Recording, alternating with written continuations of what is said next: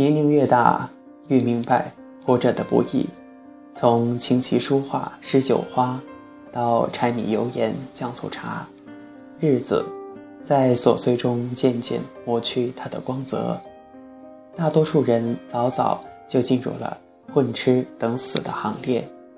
这时候，人最先退化的是听觉与感觉，只留下味觉与知觉，证明自己还活着。不过，这种活着，也许仅仅是生物学中的一个个体，他没有兴趣，也没有情趣，所以，只能是他，而不是单人旁的他，或者是女字旁的他。在高度信息化的今天，忽然想做一回古人，倒不是为了逃避现实而遁世，而是想要抛却手机、电脑。网络，等等，一切使我们的听觉、感觉渐渐迟钝的东西，让我们重新体验一下活着的美好，生活的诗意。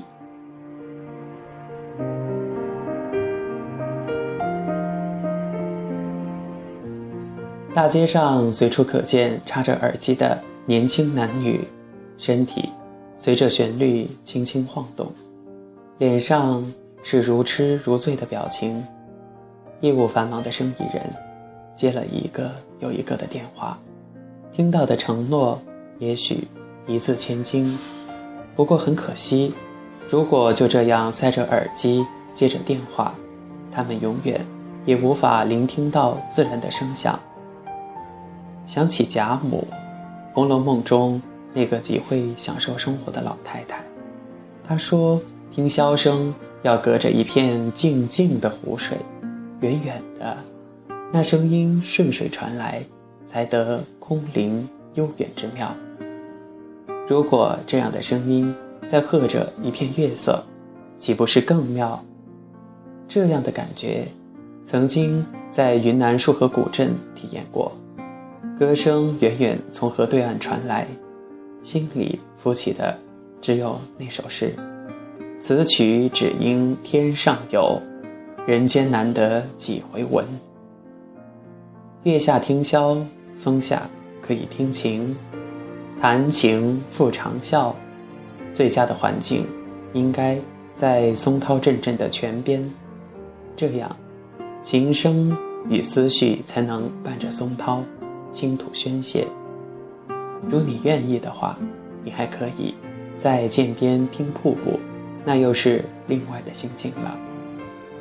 飞流直下的瀑布击打岸边岩石，如同起伏不定的人生。水流奔腾而去，又好似峰回路转的命运。当你亢奋莫名、难以自抑的时候，最好的去处是山中，站在一览众山小的山头，听梵音阵阵传来，打开的。不光是视野，更是心境。这些妙处，试问，塞着耳机，不停被工作充斥着的我们，能否体验得到呢？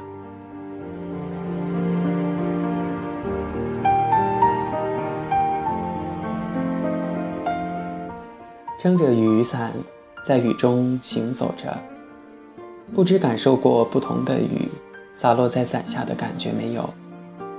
细雨如丝，如江南柔媚的风，轻柔旖旎。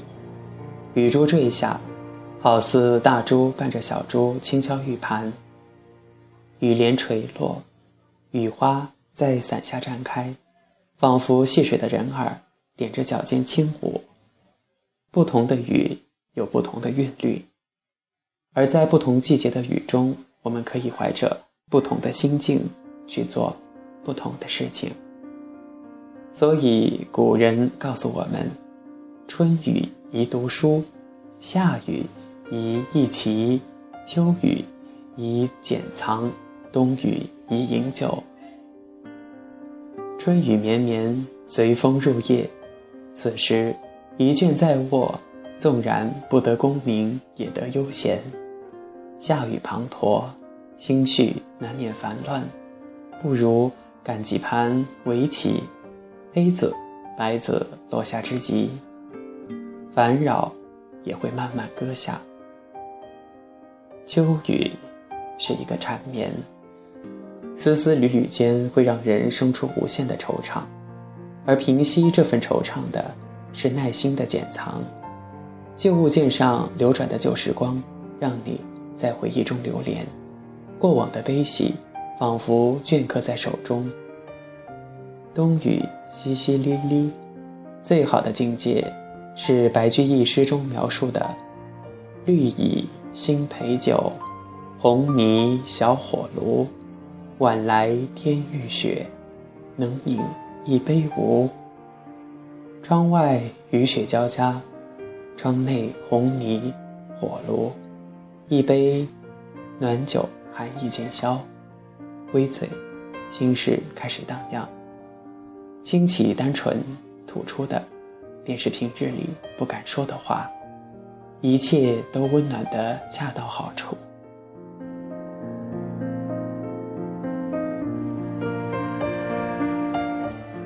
你若盛开，蝴蝶自来。种花的目的，也许就是为了赴蝴蝶的约会。姿容或艳丽或清雅的花朵，暗香萦绕，引蝴蝶上下翩跹，那是一幅灵动至极的画面。夏日炎炎。转瞬雷雨骤降，狂风暴雨之后，雨势渐弱，雨滴洒落在碧绿宽大的芭蕉叶上，雨珠沿着叶脉滑落，连成的珠线在叶间汇成一点，最后落入尘埃，一切又归于沉寂。月光如水，独上高楼，微凉的风与清冷的月光正好应和着。抬头一望，仿佛月宫里也有一双眼睛凝望着自己。于是天上、人间便不再寂寞。风从一片沉默的松林间吹过，好像唤醒了沉睡的沉睡的精灵。随即松涛阵阵，如泣如诉。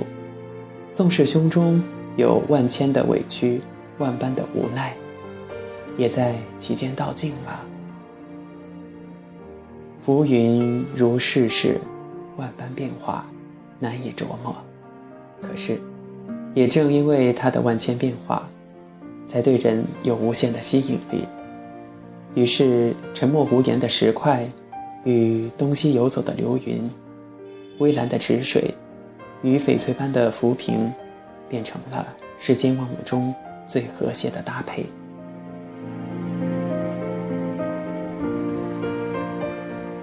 其实生活中的诗意藏在寻常的事物间，有了心，你便可以一花邀蝶，筑台邀月；留了意，你便可以栽松邀风，注水邀平，在风、花、雪、月之中体会生活的美好，懂得生活的诗意，并且生活的像首诗。